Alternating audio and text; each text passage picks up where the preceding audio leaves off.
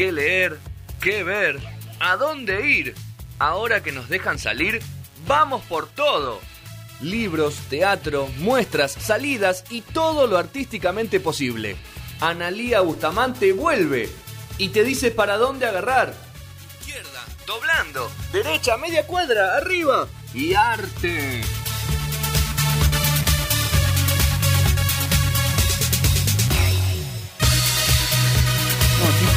Como lo que va relleno en el taco, ¿viste? Una- una- Ah, salteadito. salteadito de Un carne. salteadito, No, pero de carne tengo solamente congeladas milanesas. Ah, Y a mí esa es fácil, la haces al horno. Sí, sí, hoy capaz que prendo el horno porque hace frío, pero no, no es que esté en mi plan el decir... y dejarlo prendido. Pero prendés el horno para hacer frío, prendés en Sí. Bueno. No, pero me resulta más cómodo y de paso preparo algo al horno. Y de paso voy a hacer, ves que elaboro, voy a hacer ahora que me dijiste que prende el horno, eh, manzana verde que me dan el trabajo que no como, eh, con azúcar caramelizada. A ver, el horno haces eso. Para el. Para el de postre, de postre. Ah, yo el postre con una fruta. Ah, simple. Bueno. Fruta no es postre. ¿No es fruta postre? ¿No? ¿Postre qué es? Eh, tipo flan, Helado. tiene que ser. Helado, Flan. Flan. Ok. Tiramisú. Sí. Torta, quizás. Ok. Ahora yo con las, las cosas, las manzanas en caliente están rico también. Es un postre. ¿no? Con una Sí. buchita de helado. Sí. Ok. Con la duchita esa. Bueno, vamos a meternos en tema cultural. Vamos a hablar de Miriam Mayer, ahí que Ana la ha traído. Sí, lo que comentaba al principio, mismo a mí me pasó de descubrir eh, fotografía, que es raro, uno tiene así un poco los icónicos, y Vivian Mayer, por eso quizás eh, fue más conocida y hubo exposiciones como estas que comentaba el FOLA, pero también en muchísimos países, porque bueno, están los fotógrafos históricos, ¿no? Y realmente, justo estaba mirando en, en otras notas que, mm, porque bueno, uno tanto de fotografía no conoce, de con qué compararla, y hablaban de Henry Cartier-Bresson, que es el fotógrafo francés, que acá vinieron un montón de muestras. Obviamente que fue una persona que fue reconocida cuando estuvo viva y después quedó el legado. El legado. En este caso, Vivian Meyer, Meyer pasó su vida en Nueva York casi todo, eh, estuvo también en Francia y nunca hizo ninguna muestra. Y lo interesante, eh, que lo tocan muchas notas, es que tampoco buscó la fama o hacer algo de plata mismo con la fotografía ni nada. Y, pero eh, mismo no revelaba y afinaba eh, la fotografía propia, se iba como eh, tratando de encontrar otras cosas y todo, sin revelar, o sea, fue como progresando en su trabajo, está el trabajo en blanco y negro y el trabajo Pero en color, media, nos ve flaquitos. y, y bueno, pero como artista también me pareció característico, ella en su vida en ningún momento buscó tener éxito, ni tampoco eh, sacar eh, plata. Y realmente la pasó bastante mal porque ter- terminó en, en un asilo, vamos a ir eh, viendo su vida. Pero me quiero retrotraer a cuando se la conoce. Hay una persona que la pegó, vamos a decir, que se llama John Maloff, eh, que mm, en Chicago, en el 2007, no hace tanto, estaba buscando en remates de fotografías que tenían las ciudades para hacer un libro de fotografía, nada que ver. Del Portage Park, Park quería hacer una, un libro y cuando empieza a comprar en remates, que se, se suelen comprar las cosas que la gente dejó de pagar en, en guarda, ¿no? En las bauleras. Entonces uno compra todo el lote. Quizás hay dos sillas, tres Hay cajas. eso. Hay un Sí. programa de Ah, el programa de televisión, televisión. No sé Bueno, que se- pero suele venir todo eso cuando vos dejás de pagar tanto tiempo, eh, se remata. Él compra unas, creo, de todo ese, ese lote pagó 400 dólares, nada más. Y cuando empieza a buscar, aparecen casi dos cajas con decenas de miles de negativos, eh, sin revelar muy poquito, eh, o sea, todo estaba sin revelar, muy poquito revelado, y había mucha fotografía de unas imágenes con un estilo característico. Comete el error en el momento de subirlo como si fuera un fotolog, empieza a vender algo, hasta que alguien eh, ya experto en fotografía le aconseja que lo que tiene es una obra y que no la, que no la empiece a distribuir por todos lados, sino que había algo eh, bueno y era una obra de alguien. Empiezan a investigar este, y llegan al nombre de Vivian Meyer. ella vivió de muy chiquita en Francia con la, ma- con la madre, después llega con un hermano también a Estados Unidos, este, reside todo en Estados Unidos, Sí. eh, transcurre en Chicago, en Nueva York. Se entiende, el único dato que se puede tomar, porque no hay entrevista, no hay nada de ella, eh, es que en su momento eh, había una amiga de la familia que era Jean Bertrand, que es una fotógrafa conocida y que quizás pudo haber aprendido el oficio este, de ella, pero no se sabe nada porque no... Es todo reconstrucción. Es todo reconstrucción. Sí, pudieron. re- eh, está muy interesante que este John Maloff, además de empezar, tener en el haber y ser de él todo, toda la Por obra de 400 Vivian dólares. Mayer por 400 dólares, hace un documental eh, que se llama mm, Encontrando a, a Vivian Mayer, Finding Vivian Mayer. Hay una página de internet. Esto, e- esta película documental llegó hasta concursar con, por los Oscar en el 2015. Y en ese documental hablan algunas personas. ¿Quiénes son los que hablan? Los niños que cuidó Vivian Mayer. Ella en Nueva York y para alejarse de su madre, aparentemente el hermano tenía problemas con las drogas y ella desde muy jovencita se quiso alejar y encuentra el trabajo de niñera. No se entiende si este trabajo lo hace para seguir con su obra o, o sea, porque lo único que le interesaba era sacar fotografías y cuidar chicos. Y ahí en el documental hablan estos supuestos chicos cuidados en distintas casas donde ella se alojaba. Mismo en una casa llegó a tener un cuarto oscuro. Este, también cuando hablan los propietarios que la tuvieron de empleada, dicen que tenía un poco el síndrome de Diógenes y que acumulaba Acumulaba, diarios, ¿no? diarios y diarios y por eso hay cajas y cajas también de rollos de fotos. Y lo de los diarios era bastante compulsivo porque en una de las casas, en el documental, cuentan que tuvieron que apuntalar un poco el techo porque se estaba viniendo todo abajo de lo que acumulaba esta mujer.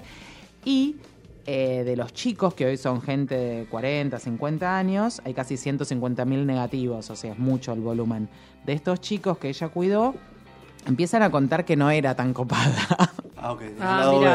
B. Es un artista, pero tiene el lado B. Tenía un lado B que, bueno, eh, que Mugrienta era. Sí, sí, tenía, tenía algo, pero que, que los encerraba, que los obligaba Ah, a comer, no. toda una cosa medio así. No todos, eh, porque, o, o también le, le demostraron algo como de amor.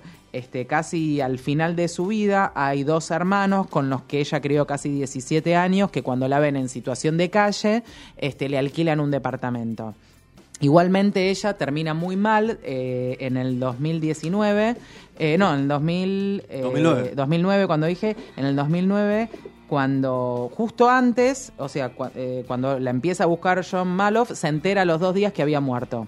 Ella lo que le pasó fue que se resbaló en el hielo, cayó, se golpeó la cabeza y la llevaron a un lugar de cuidados y a los cuatro meses falleció, a un asilo de ancianos. Pero bueno, estos dos que los había criado casi 17 años, en un momento le alquilan un departamento porque estaba muy mal ella. Mismo por eso deja de pagar la baulera de todo lo que había acumulado. En lo que hay eh, lo característico, ahí está Die pasando algunas fotos, van a ver la mirada.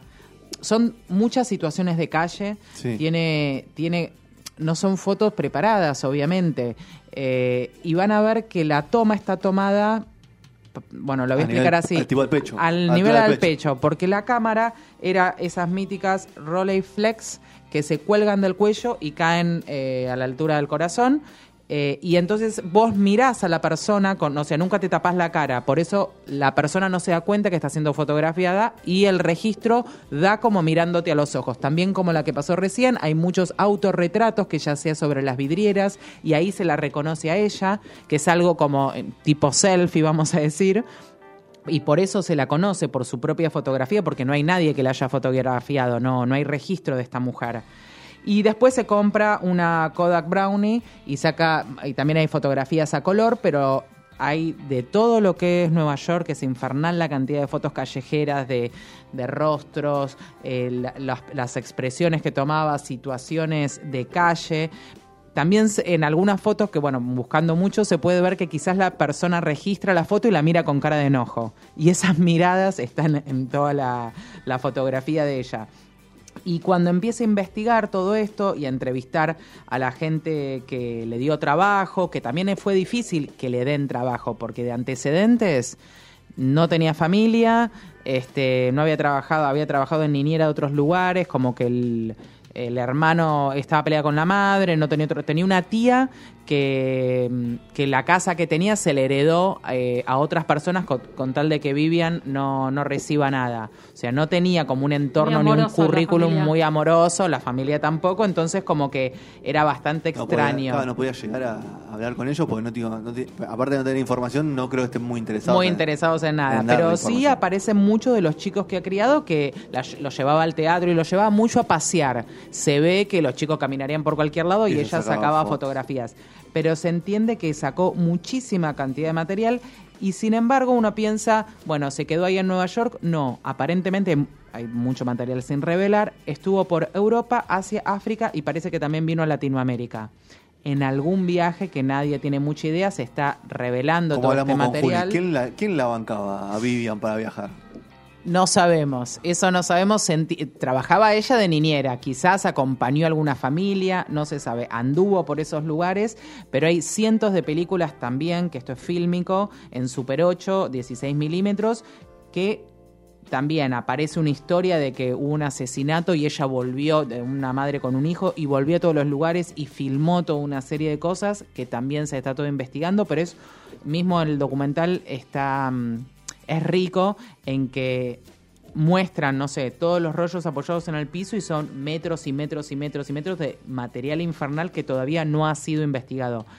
Creo, no lo encontré en ninguna nota, pero lo había, lo había visto cuando estuvo acá en el FOLA, en esa muestra, que el MoMA tuvo como, o él está buscando algún tipo de financiación para poder revelar el material, porque es un montón de plata. Y hoy es carísimo. Y, y además ordenarlo, compaginarlo. Sí están escritos con fechas en francés.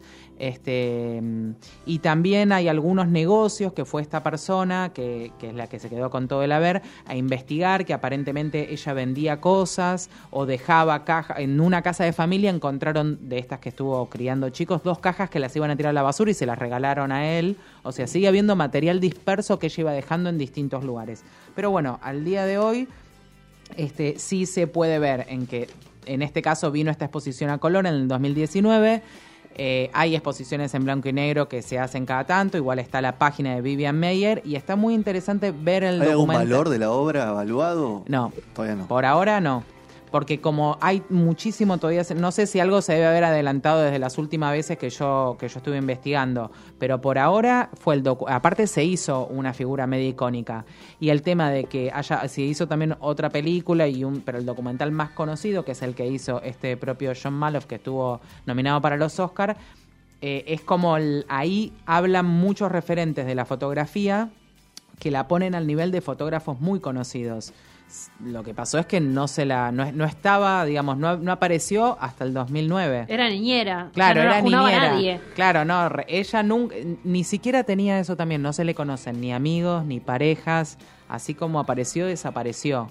Este, es, es también un halo que le da un poco al personaje Misterio, de sí. misterio y el movimiento. Y la fotografía es muy buena, es muy buena. Es buenísima. Sí, sí, sí. también. Y, lo, y tiene esto de... mm, Y no está de el material, ¿no? No, de situaciones de... Porque está sin revelar y todavía, o sea, como decís, es mucha plata porque esto es un proceso de revelado antiguo, no hay nada digital y hay que digitalizar todo también.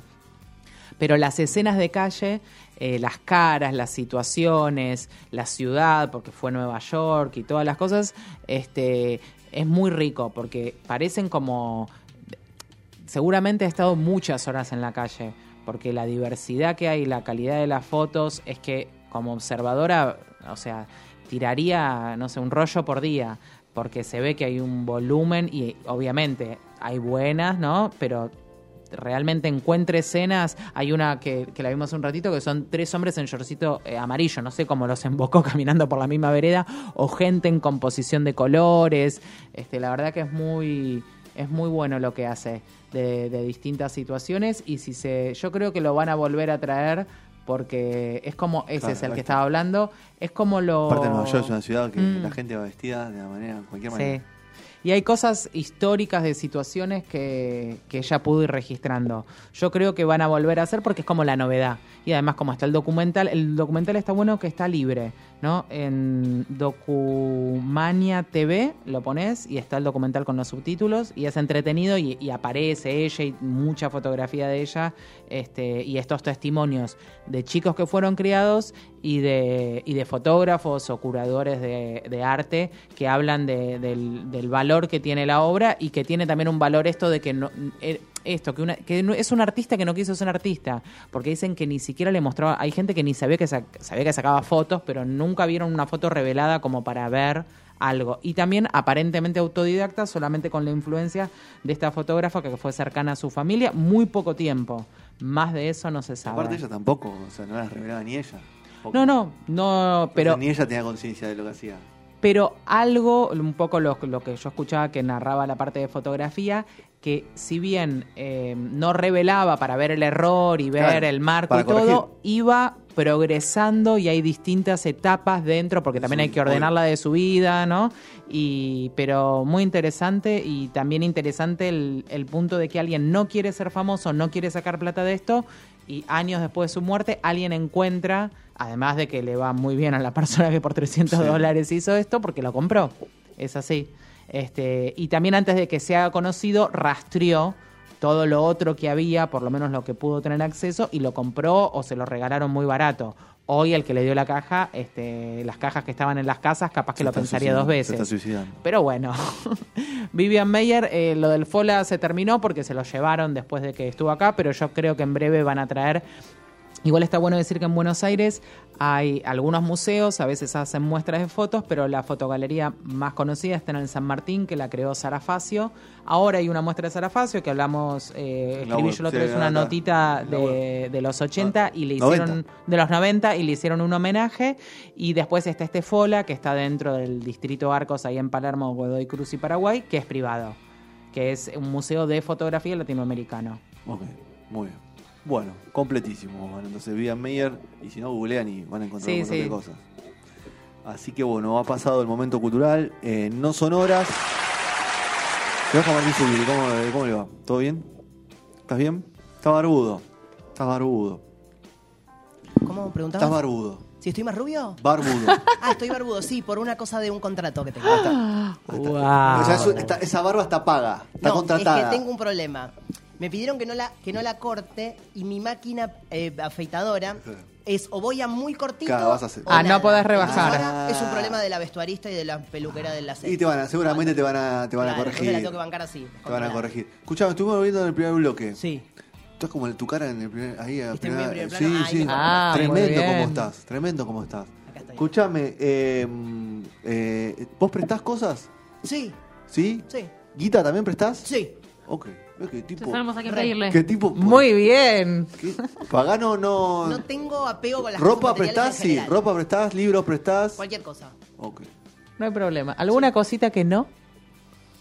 Que quizás es más sentimental. Los juguetes. Sí, alguna cosa como personal, como una cosa. No sé, no se me ocurre algo que diría. No, La ropa no, interior no se presta, Capaz eso- si, si tengo un libro que es Claro. como una cosa que conseguí específico, Ok. eso. Hay- Soy un poquito más reacio, pero no es que no lo largo, ¿eh? Bien. Sería más de confianza. Más desprendido. Hay ¿El auto, una- Juan? No es mío, pero lo prestaría. ¿Entendés? Te lo están prestando a vos. Claro, justo eh, no es el caso, pero si, si, lo- si fuera mío. Si tuvieras re- el auto, te sí, prestaría. re. Claro. Bueno, Muy bien. Listo, Juan. Perfecto. Distintos Clarísimo. puntos de vista. Sí, obviamente, obviamente.